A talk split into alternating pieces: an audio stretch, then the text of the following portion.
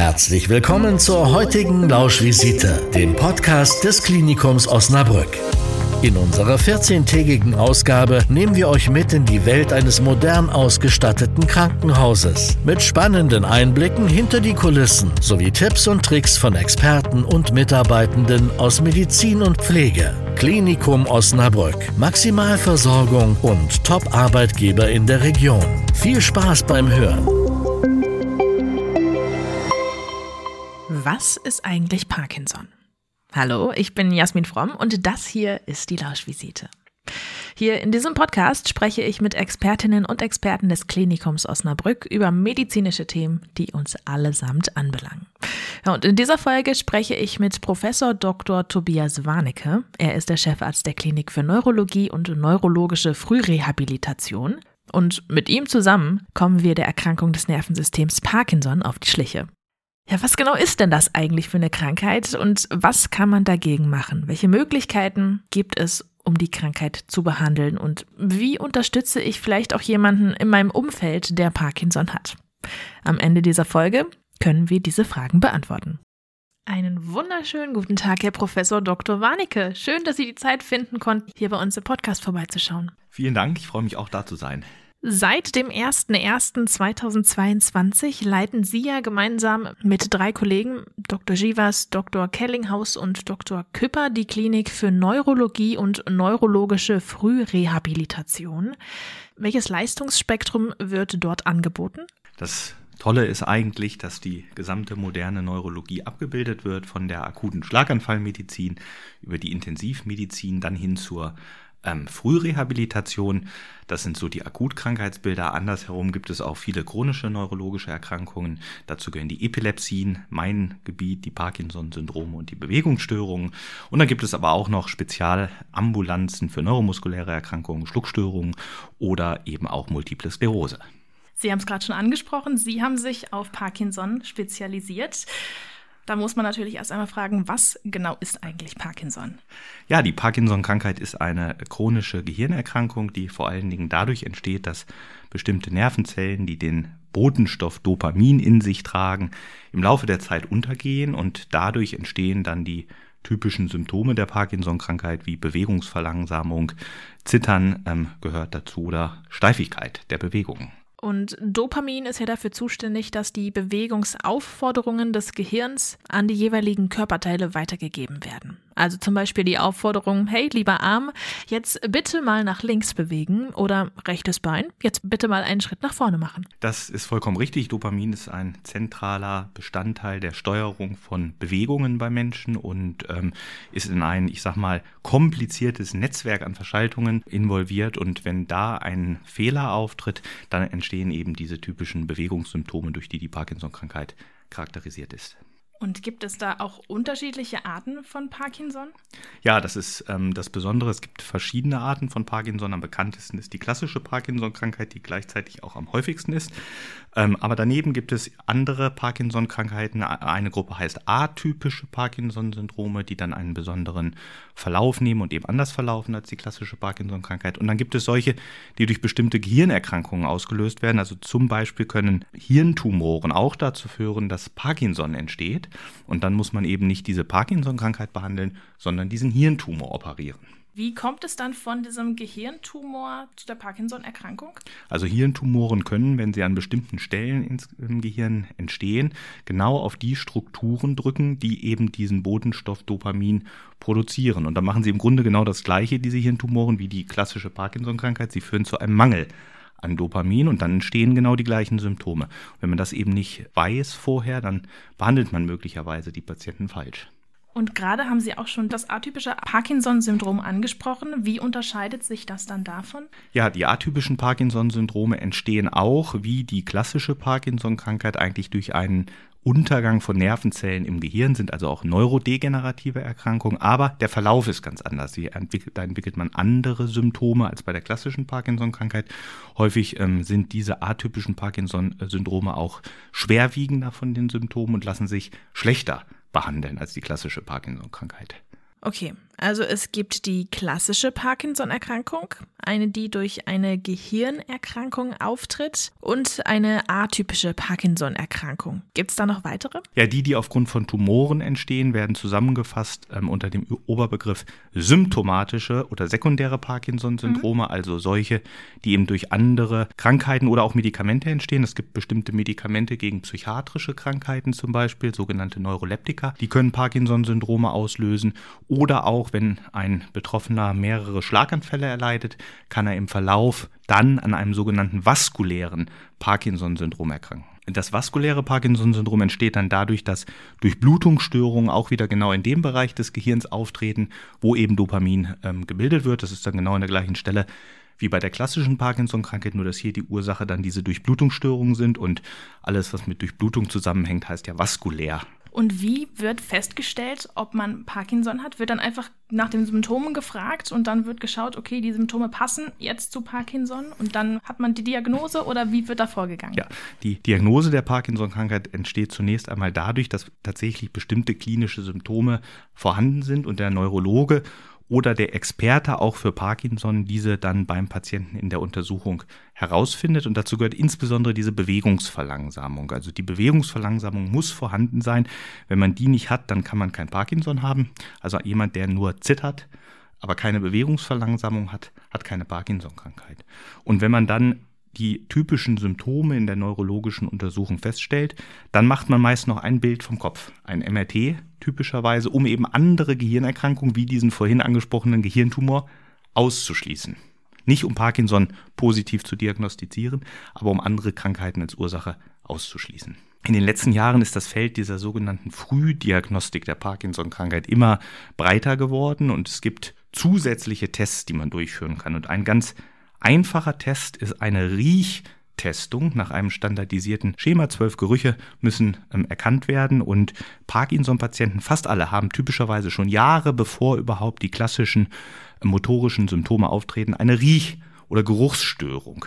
Das ist ein Hilfstest. Gibt es weitere bestimmte Ultraschalluntersuchungen, die man ähm, anwenden kann. Und auch ganz interessant, aber noch experimentell, man kann in der Haut Ablagerungen von Parkinson finden. Und wenn man kleine Haut Biopsien macht oder Stanzen nimmt aus der Haut, kann man auch dort Veränderungen finden, die typisch sind für Parkinson. Das findet aber noch nicht im Alltag, im klinischen Alltag statt. Aber durch diese Geruchsveränderungen könnte man dann ja wahrscheinlich auch schon frühzeitig erkennen, okay, da bahnt sich vielleicht irgendwas an und es könnte sein, dass ich in ein paar Jahren dann Parkinson habe. Vollkommen richtig. Also die Geruchsstörungen können der Parkinson-Krankheit 10 bis 15 Jahre vorausgehen und man hat mittlerweile tatsächlich schon Möglichkeiten dann zu gucken, besteht ein Risiko für Parkinson. Man kann dann Parkinson noch nicht diagnostizieren und in dieser Frühphase auch noch nicht spezifisch behandeln, aber man kann ein Risiko abschätzen, ob ein Betroffener anhand bestimmter zusätzlicher Symptome, die vielleicht vorliegen, später Parkinson entwickeln wird. Und wie genau stellt sich dann diese Geruchsveränderung dar? Die Geruchsveränderung wird meist, und das ist das Erstaunliche von den Betroffenen gar nicht so bemerkt, eher dann von den Angehörigen, die manchmal dann berichten, Mensch, du riechst ja gar nicht mehr das, was ich hier rieche. Und äh, deshalb brauchen wir auch diese Geruchstests, weil viele äh, Betroffene erstmal sagen, ach, eine Geruchsstörung habe ich gar nicht unbedingt. Und dann macht man diesen Geruchstest und findet eben doch eine Beeinträchtigung des Riechvermögens. Also könnte es theoretisch auch Sinn machen, Verwandten, Bekannten mit zu dem Termin zu holen, wenn die Patienten zu Ihnen kommen? Also ganz wichtig ist es vor allen Dingen, dass der engste Angehörige zunächst einmal ähm, dabei ist. Der liefert meist ähm, sehr wertvolle Hinweise, zum Beispiel auch über eine, wo wir jetzt gerade äh, bei diesen Frühsymptomen sind, bestimmte Schlafstörung, die sogenannte Traumschlafverhaltensstörung, die häufig nur der, ähm, ich sag mal, Bettnachbar mitbekommt, gar nicht der Betroffene selbst.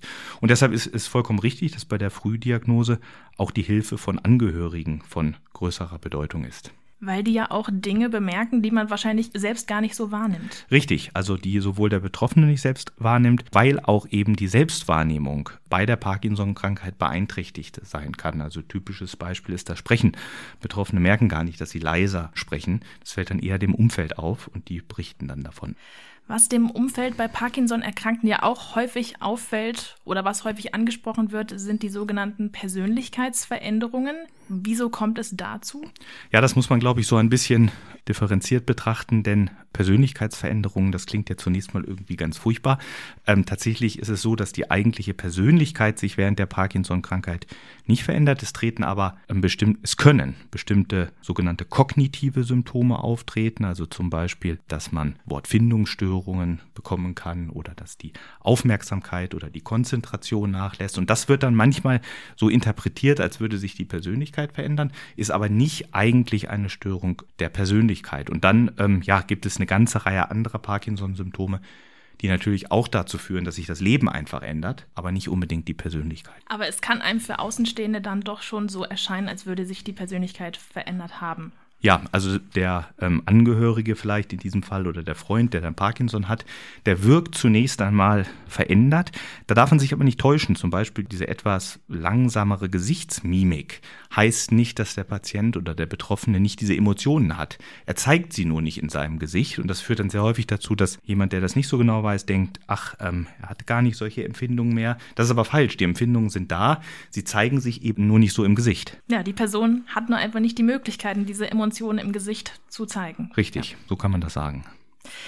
Patienten mit Parkinson haben wir gerade schon gesagt, die fangen an zu zittern, die sind nicht mehr ganz so schnell unterwegs, sind also so ein ganz kleines bisschen eingeschränkt in den Dingen, die sie machen können. Was dürfen sie denn eigentlich nicht mehr? Also darf man, darf ein Parkinson-Erkrankter zum Beispiel noch Auto fahren? Ist das noch eine Möglichkeit? Also das ist erstmal eine ganz ähm, wichtige Frage, insoweit als die Parkinson-Krankheit ja eine chronische Krankheit ist. Das heißt, ähnlich wie der Diabetes, also die Zuckerkrankheit, behält man die dann sein Leben lang. Und es wäre ganz furchtbar, wenn man dann ganz viele Dinge nicht mehr machen äh, dürfte. Und das ist eben gerade nicht der Fall. Gerade nach Diagnosestellung sagt man eigentlich den Betroffenen, das Leben geht jetzt weiter mit der Parkinson-Krankheit und erstmal gibt es gar nichts zu ändern, sondern die Behandlung sollte so gut sein, dass sie das normale Leben weiter ermöglicht. Und dazu gehört auch das Autofahren. Also Autofahren ist nicht mit der Diagnosestellung Parkinson verboten. Es kann im Verlauf der Erkrankung dazukommen, dass einige Betroffene nicht mehr Auto fahren dürfen. Aber es ist mitnichten so, dass jeder Parkinson-Kranke sofort nicht mehr Auto fahren darf. Mhm.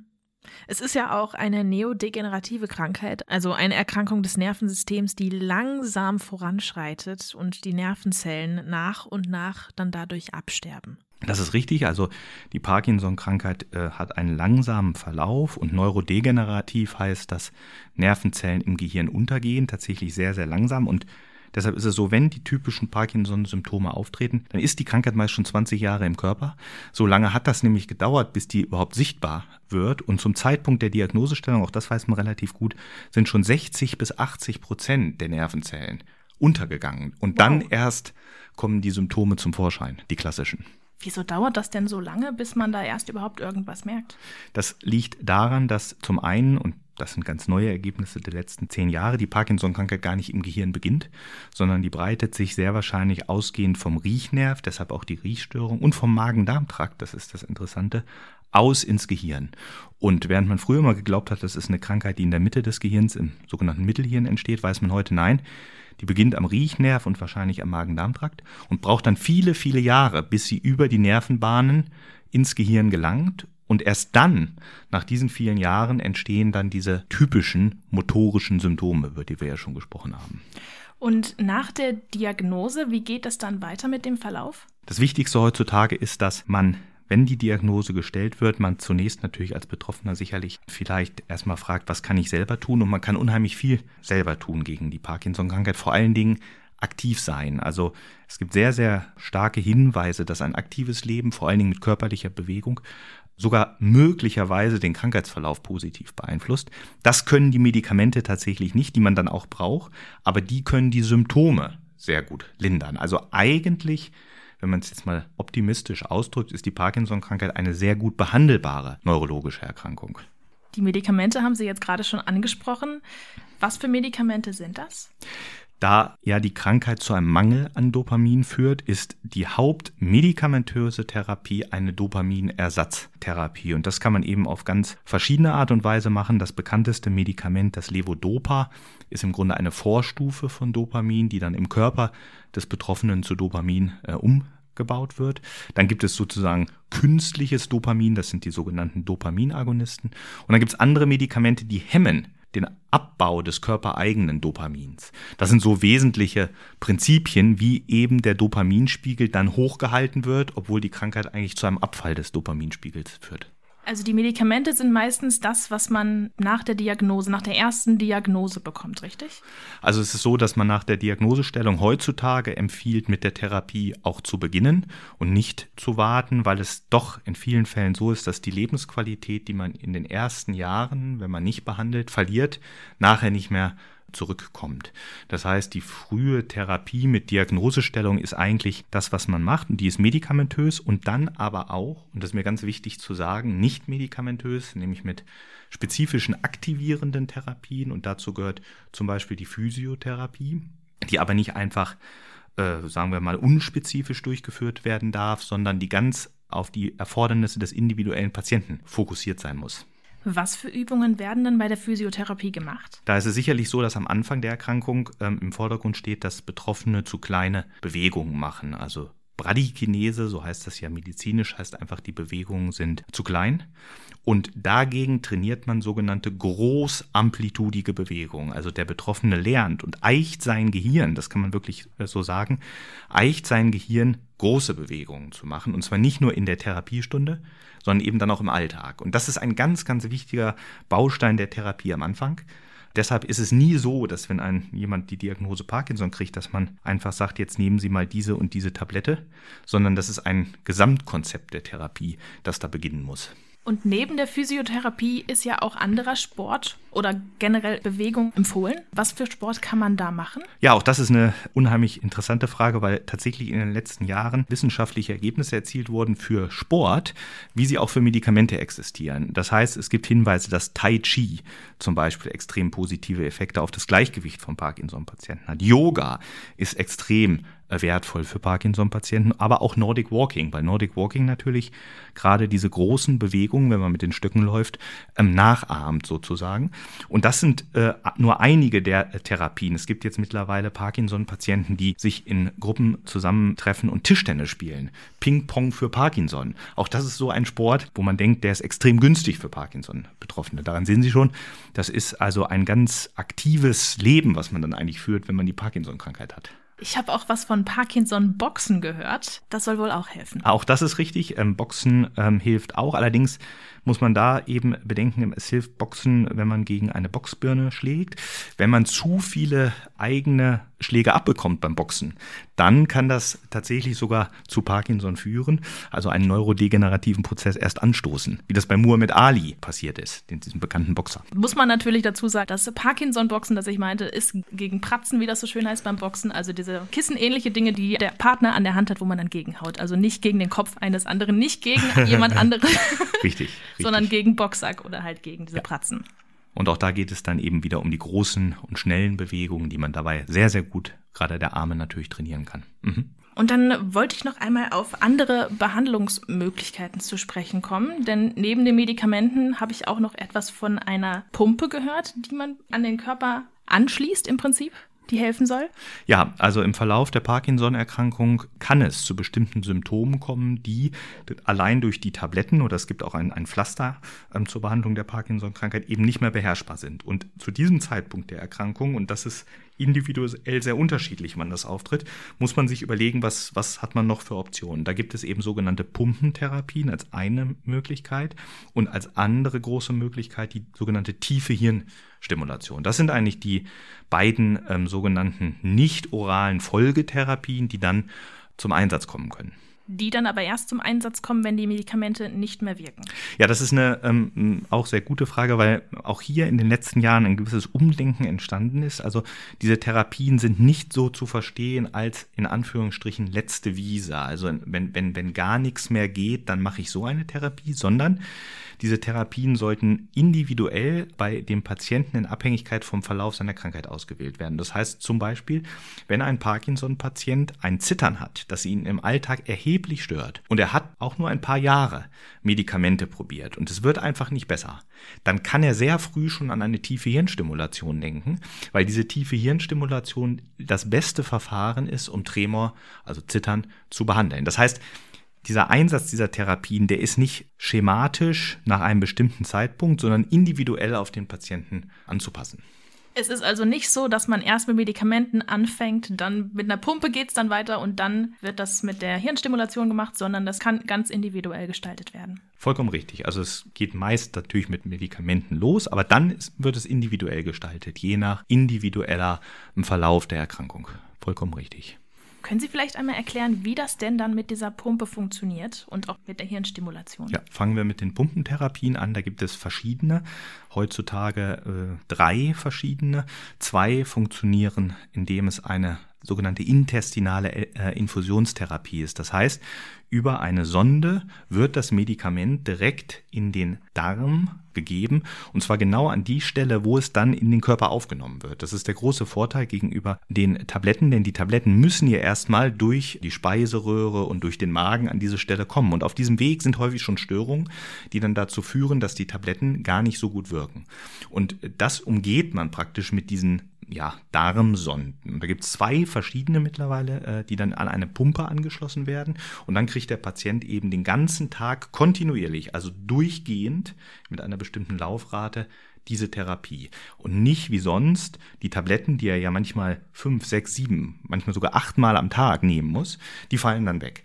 Und so eine ähnliche Therapie gibt es auch als Infusionstherapie über die Haut. Das ist dann ein anderer Wirkstoff. Und da wird das Medikament nicht über den Darm gegeben, sondern im Grunde so als Pflaster direkt über die Haut. Also vergleichbar um, im Prinzip mit diesen Nikotinpflastern für Menschen, die aufhören wollen zu rauchen? Ja, nur dass eben an dem Pflaster dann ein Schlauch ist, über den eben dieses Medikament auch wieder und dann in eine kleine Nadel hinein äh, in die Haut infundiert wird. Und bei der Hirnstimulation, wie wird das da gemacht? Die tiefe Hirnstimulation ist sicherlich das Verfahren, das in den letzten Jahren sich am meisten auch entwickelt hat. Und wir würden ja hier im Klinikum Osnabrück äh, zusammenarbeiten mit dem Uniklinikum Münster.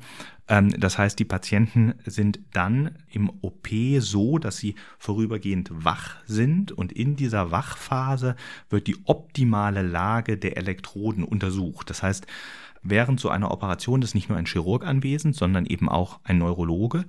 Und der Patient ist eine gewisse Zeit lang wach. Und diese Operation ist aber nicht am offenen Gehirn, sondern es ist eigentlich für den Chirurgen nur eine kleine Operation, weil nur kleine Bohrlöcher in den Schädel gebohrt werden. Und dann werden über diese Bohrlöcher die Elektroden vorgeschoben bis eben zur optimalen Stelle. Und das untersucht man im OP.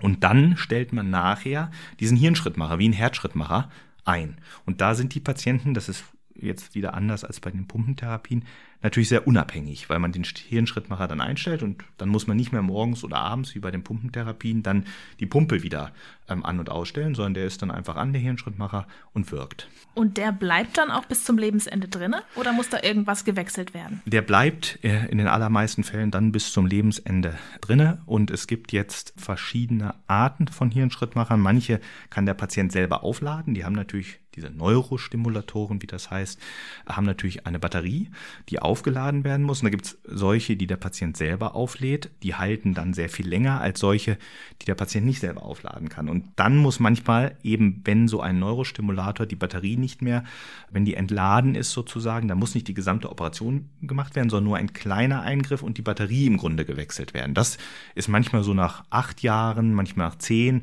manchmal auch erst nach 20 Jahren notwendig. Wo ist denn eigentlich diese Batterie dann im Körper festgemacht oder angebracht? Mhm.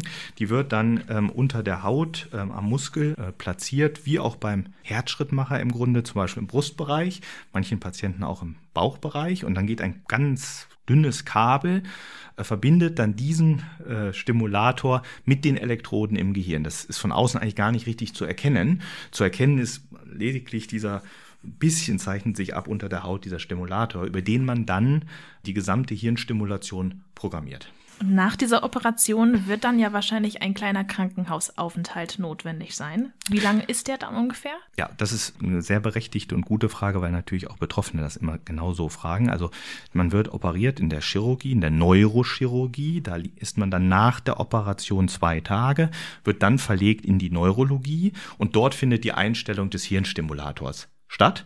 Das dauert dann eine Woche etwa. Und dann kann der Patient erstmal entlassen werden. Damit ist das aber noch nicht ganz vorbei, denn es ist so, dass alleine das Einbringen dieser sehr, sehr dünnen Elektroden schon eine Besserung bringt häufig. Also viele Patienten haben alleine dadurch, dass Elektroden jetzt an dieser Stelle im Gehirn liegen, wo eigentlich dieser Dopaminstoffwechsel gesteuert wird, schon einen positiven Effekt. Und dieser Effekt aber der lässt irgendwann etwas nach, wenn das Gehirngewebe sich an diese Elektroden gewöhnt, gewöhnt, hat. Und dann muss man ihn stimulieren. Und das ist meist nach sechs bis acht Wochen der Fall. Und dann muss man den Patienten nochmal aufnehmen und dann nochmal die Feineinstellung ähm, des Hirnschrittmachers machen. Und dann ist es aber auch fertig. Bei dieser Einstellung, was wird da gemacht? Bei der Einstellung werden verschiedene Parameter ähm, verändert. Es gibt einmal die Stromstärke, die man verändern kann. Dann kann man die Frequenz, mit der stimuliert wird, verändern und auch die Breite des Impulses. Und wenn der Patient jetzt dann kommt, werden diese verschiedenen Parameter getestet und man sucht die für den Patienten optimale Stimulation. Und jetzt kommt das ganz erstaunliche Neue. Es gibt jetzt immer mehr Systeme, die anfangen, selber auch Hirnströme vom Patienten zu messen. Und dann praktisch kann man auf die individuelle Gehirnaktivität des Patienten die Stimulation wieder anpassen. Das ist so die neue Entwicklung, die in den nächsten Jahren kommen wird. Das heißt, diese Therapie wird immer individueller werden. Das heißt, da könnte theoretisch dann noch ein neues System entwickelt werden oder kommen in den nächsten paar Jahren? Es gibt äh, verschiedene Anbieter schon jetzt ähm, für solche Hirnschrittmacher und die werden praktisch permanent fortentwickelt und äh, können dann natürlich in den nächsten Jahren auch wieder ähm, ja, neuen Fortschritt bringen. Und einer, einer dieser Entwicklungen äh, ist eben, dass man nicht nur stimuliert mit diesen Sonden, sondern dass die auch messen, was das Gehirn gerade macht und auf diese Messung dann spezifisch reagieren. Bisher ist es ja so, dass der Untersucher, also ich jetzt als Programmierer, von außen vorgebe, wie stimuliert werden soll, anhand der Symptome, die ich beim Patienten sehe. Und diese neuen Systeme können dann selber messen und anhand dieser Messung schon selber anfangen, die richtige Stimulation zu finden. Das ist aber etwas, was im Augenblick noch experimentell ist, was aber erwartet wird, dass in, das in den nächsten zehn Jahren ähm, durchaus dann in den Alltag kommt. Das ist wirklich praktisch praktisch und ermöglicht eben das, was man heutzutage bezeichnet als individualisierte Therapie, dass man wirklich das individuelle Gehirn des einzelnen Patienten optimal behandelt, indem man eben auch misst. Was ich gerade gar nicht gefragt hatte, wenn man die Pumpe benutzt, wird da auch ein Krankenhausaufenthalt benötigt? Ja, also für alle diese Therapien äh, wird ein Krankenhausaufenthalt benötigt. Bei den Pumpentherapien sind das auch, können das auch so zehn Tage sein. Ähm, da ist dann häufig erst eine Testphase, weil auch da ja erst geklärt werden muss, spricht der Patient auf diese Therapie an, wobei man das meist schon vorher relativ gut einschätzen kann. Aber es gibt diese Testphase, gibt dem Betroffenen auch die Möglichkeit, diese Pumpentherapie kennenzulernen und überhaupt zu überlegen, will ich das machen? Will ich damit meine Therapie in Zukunft gestalten? Und erst wenn dann sowohl das Therapeutenteam, die Ärzte, die Pflegenden, aber auch der Patient alle sagen, ja, das ist etwas, was gut sein kann in Zukunft, dann würde man sich endgültig zu dieser Therapie entscheiden. Und dann sind aber nur noch ambulante Kontrollen danach erforderlich. Also, dass man in regelmäßigen Abständen dann zu ihnen kommt. Exakt. Das ist dann entweder alle drei oder alle sechs Monate, je nachdem, wie ähm, gut die Therapie dann eingestellt ist. Was ich persönlich auch immer ganz wichtig finde, ist, wie können eigentlich Verwandte, Bekannte einer Person, die Parkinson hat, helfen und sie unterstützen? Auch das eine ganz wichtige Frage, denn ähm, Angehörige spielen natürlich eine zentrale Rolle in der Unterstützung von Parkinson-Betroffenen. Und da ist es zunächst einmal so, dass, glaube ich, das Entscheidende ist die Aufklärung der Angehörigen über die Parkinson-Krankheit. Einiges, was wir jetzt auch schon gesagt haben. Wann müssen die Medikamente genommen werden? Zum Beispiel dürfen bestimmte Medikamente nicht mit dem Essen genommen werden. Wie kann der Patient, der Betroffene, stimuliert werden, wenn er mal nicht von der Stelle kommt beim Gehen? Das ist etwas, was Angehörige lernen können. Und ähm, häufig ist es tatsächlich auch so im Verlauf der Parkinson-Krankheit, dass eine sehr enge Beziehung entsteht zwischen dem Betroffenen und den engsten Angehörigen, weil sie eben den Patienten so unterstützen können, so gut unterstützen können. Und auch da macht es dann Sinn, dass die engsten Verwandten mit zum Arzt kommen und vielleicht auch Fragen stellen können. Ja, also das ist äh, tatsächlich ein Feld, was sich auch noch in Deutschland weiterentwickeln kann, die Beratung von Angehörigen, gerade von Parkinson-Kranken. Und da gibt es derzeit ja überall in Deutschland auch Parkinson-Nurses, also spezialisierte Parkinson-Schwestern, da gibt es jedes Jahr äh, Ausbildungsplätze und auch das Klinikum Osnabrück ähm, hat jetzt so eine Parkinson-Nurse. Und die haben auch die Aufgabe, Angehörige zu beraten und aufzuklären über die spezifischen Aspekte der Parkinson-Krankheit. Wie kommt man in Kontakt mit diesen Nurses? Die sind meist derzeit an Krankenhäusern angesiedelt und noch nicht so sehr im ambulanten Bereich. Ich selbst bin für die Deutsche äh, Gesellschaft für Neurologie zuständig für diese Parkinson-Pflegenden. Und das ist eine Entwicklung der nächsten Jahre, die unbedingt stimuliert werden soll, dass ähm, noch mehr, auch im ambulanten Bereich, noch mehr ähm, Parkinson-Betroffenen diese Parkinson-Nurses zur Verfügung stehen. In den skandinavischen Ländern zum Beispiel oder auch im angloamerikanischen Raum sind die häufig schon viel breiter im Einsatz. In Deutschland ist es eben so, wenn man an eine Parkinson-Spezialklinik kommt, dann wird man auf jeden Fall mit einer Parkinson-Nurse in Berührung kommen. Aber so im normalen ambulanten Bereich ist das noch nicht der Standard.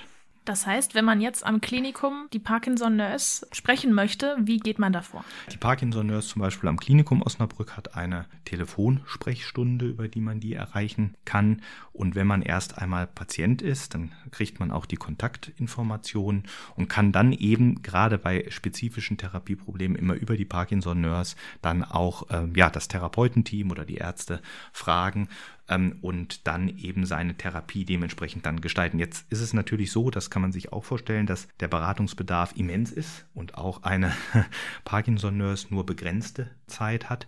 Und das ist jetzt so eine Entwicklung, glaube ich, der nächsten Jahre, dass man guckt, wie kann man das Angebot und die Nachfrage nach solchen Diensten irgendwie ja, miteinander in Einklang bringen.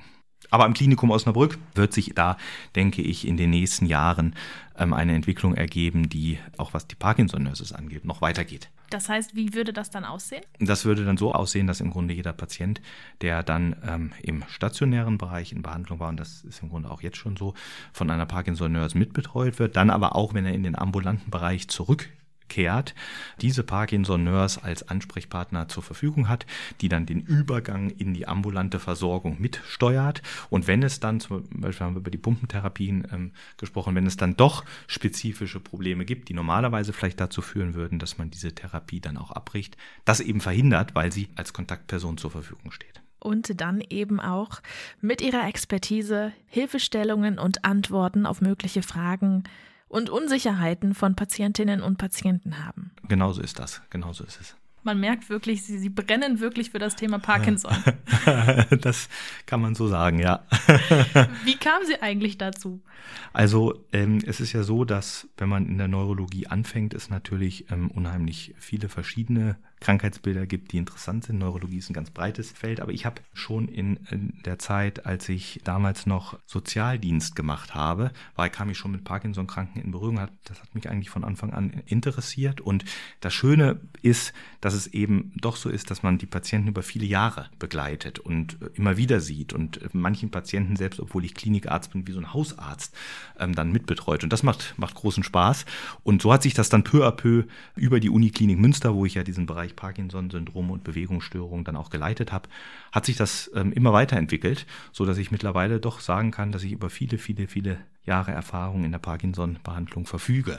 Und der medizinische Bereich, der war schon immer so Ihr Traum? Ja, ich habe ganz am Anfang und früher mal gedacht, ich könnte auch vielleicht Schriftsteller werden und habe dann ähm, am Anfang meines Studiums auch Germanistikvorlesungen besucht und das ist insoweit ganz interessant, für mich zumindest interessant, eine Doktorarbeit gemacht habe, die eigentlich ähm, mit Literatur zu tun hat. Ich habe so ein Romanwerk eines Schweizer Autors Hermann Burger hinsichtlich der Krankheitsdarstellung untersucht und ähm, ja, dann bin ich aber trotzdem letztlich ähm, darüber über Psychiatrie dann zur Neurologie gekommen und jetzt eben Parkinson-Experte. Und jetzt auch am Klinikum Osnabrück. Ja, und das ist eben eine äh, auch sehr schöne Entwicklung, weil das Klinikum Osnabrück die Möglichkeit jetzt uns gibt in der Neurologie, und das ist ja auch, denke ich, so etwas Neues, eben ein Leitungsteam zu bilden. Wir haben jetzt nicht einen Chefarzt, sondern mehrere Chefärzte, die sich in einem Team zusammenfügen. Und ich sage mal so, dieser Team-Spirit, den man braucht man zum einen auf dieser Ebene der Leitung, aber gerade in dem Parkinson-Bereich, das sind so viele verschiedene Menschen, die beteiligt sind an der Versorgung von Parkinson-Betroffenen. Also die Parkinson-Nurse haben wir schon angesprochen, also Pflegende, aber auch Therapeuten, aber im ambulanten Bereich auch Sanitätshäuser, Apotheken. Dass es ganz, ganz wichtig ist, dass man es schafft, eben diese Sektorengrenzen, die in Deutschland ja häufig existieren in der medizinischen Versorgung, dass man die überbrückt. Und da habe ich den Eindruck, dass im Augenblick im Klinikum Osnabrück so ein ganz gutes Momentum ist, dass, dass man da hier für die Region vorankommt. Es läuft also aktuell ganz gut. Ja, so den Eindruck habe ich und äh, Sie merken das ja auch. Ich bin auch natürlich auch selber intrinsisch hoch motiviert und das macht mir viel Spaß. Aber wenn Sie jetzt noch einen Wunsch für das Klinikum oder für die Patienten und Patientinnen frei hätten, was wäre das für einer? Ja, ich glaube, der größte Wunsch jetzt, wenn er spezifisch wäre für Parkinson, wäre, dass wir es schaffen, in den nächsten Jahren jetzt hier in der Region und dann aber eigentlich auch in ganz Deutschland eine wirklich individualisierte Therapie zur Verfügung zu haben. Ich selbst engagiere mich im Bereich der Parkinson-Netzwerke und das sind eben äh, Strukturen, die dazu helfen, den Patienten im Zentrum zu haben und ihn dann eben den Therapien zuzuführen, die ihm helfen. Und ich würde mich sehr freuen, und das wäre eben auch mein Wunsch, wenn man dafür für solche Netzwerkentwicklung Unterstützung bekäme, auch von der Politik, wir sind ja auch mit der Politik auch in Kontakt, ähm, dass solche Strukturen, auch die Krankenkassen, dass die mitmachen, in Zukunft ausgebaut werden und dass eben nicht nur Kliniken als Einzelkämpfer dastehen oder niedergelassene Neurologen oder Therapeuten, sondern dass man eben auch im Gesamten ein Team bildet und der Patient dann eben im Zentrum. Das ist ein wirklich, wirklich sehr, sehr schöner Wunsch, Professor Dr. Warnecke. Vielen, vielen lieben Dank, dass Sie die Zeit gefunden haben, hier in unserem Podcast Ihr Wissen über Parkinson mit uns zu teilen. Vielen, vielen lieben Dank. Ja, das freut mich auch. Vielen Dank. Lauschvisite ist eine Co-Produktion vom Klinikum Osnabrück, der Werbeagentur Team 4 Media und Radio Osnabrück. Jeden Dienstag gibt es neue Episoden auf www.lauschvisite-os.de, allen Podcast-Kanälen und um 11.40 Uhr und 16.20 Uhr auf Radio Osnabrück. Wir lieben unsere Region.